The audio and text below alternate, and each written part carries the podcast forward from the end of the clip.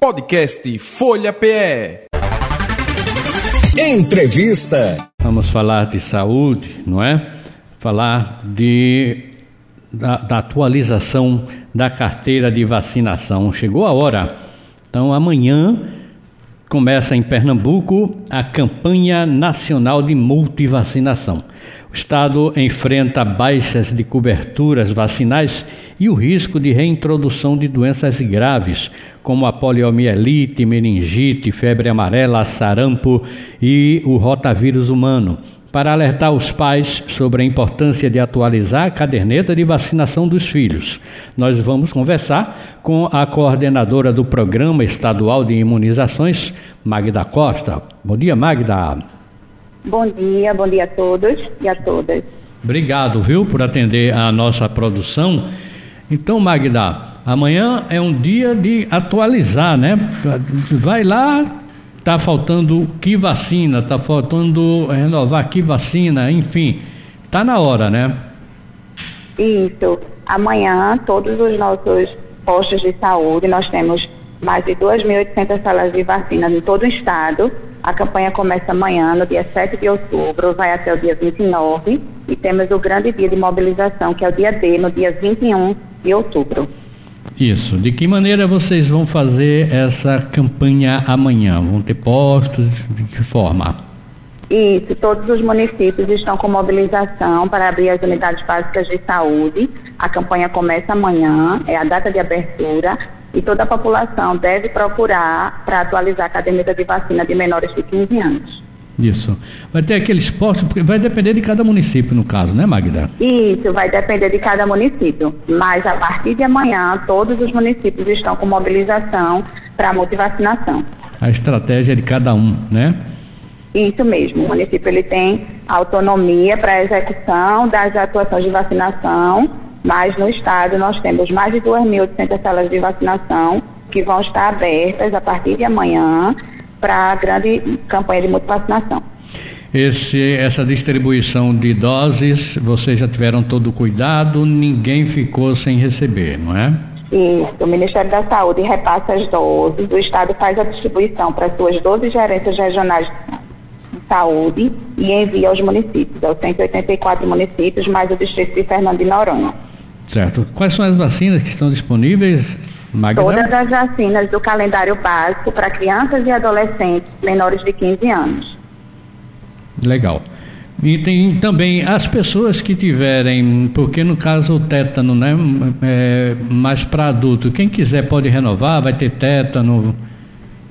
Isso, vai porque, ter também. O pai, o pai que levar ah. a criança, de repente diz, olha, o meu, minha vacinação de tétano venceu. Né? Isso, e também vai estar tá, podendo atualizar para outra vacina, como poliomielite, pentavalente, febre amarela, todas as doses que estão previstas para as crianças e adolescentes de 0 a menores de 15 anos. E é até bom porque é um ato né, que serve como exemplo né, para a criança, né? Perfeito. A vacinação ela é a forma mais eficaz para proteger e prevenir doenças imunopreveníveis. Uhum. Nós não tivemos casos de alguns Tivemos casos de sarampo, por exemplo, este ano aqui em Pernambuco, ou outras doenças que mereçam atenção, Magda?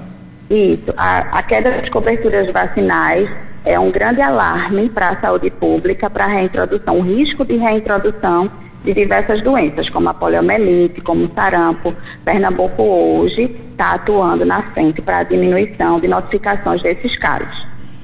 Nós estamos conversando com a coordenadora do Programa Estadual de Imunizações, Magda Costa. Magda, e a pessoa, o, o ouvinte que levar uma criança, por acaso não tiver em um posto a, a vacina, não sei, pode é, ter um descuido ou qualquer coisa que o valha. De que maneira ela deve proceder? Vai para um outro posto urgentemente? Isso. Ela deve procurar a unidade básica de saúde mais próxima de sua residência. Certo, aquelas que atendem normalmente, né? Isso. Pois bem. Então, Magda, mais alguma coisa que você queira acrescentar para a gente aqui no programa J. Ferreira agora? Na verdade, é uma oportunidade, né, um espaço de chamamento da população para comparecer às unidades básicas de saúde e atualizar a caderneta de vacinação de crianças e adolescentes. Uhum.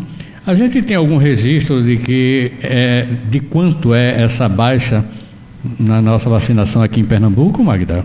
A meta da cobertura vacinal, a depender de, do, da, da, vacina que a gente está ofertando, é de 90% ou de 95%. Desde 2012, a gente apresenta uma redução nas partes de coberturas vacinais e hoje a gente tem uma vacina como poliomielite, por exemplo, que apresenta um percentual de 64% e ainda é muito baixo comparado à meta. É, vamos ver se a gente consegue diminuir essa curva, né? acabar com essa curva para a gente não estar tá perdendo tanta saúde de nossas crianças, não é verdade? Isso, perfeito. O programa de imunização ele está fazendo 50 anos e a gente é pioneiro na vacinação em todo o país. Esse programa ele vem com a redução desde a varíola, a gente não vê mais casos, né, a erradicação de doenças como a varíola, e é um programa muito importante para a atualização da caderneta de vacinação, mas principalmente para evitar doenças graves e óbitos. Uhum, ok. Obrigado então, Magna, viu, pela sua participação aqui no programa. Um forte abraço, sucesso amanhã na campanha, tá bem? Muito obrigada a todos e vamos nos vacinar. Conversamos aí com a coordenadora do Programa Estadual de Imunizações, Magda Costa. Podcast Folha PE. Entrevista.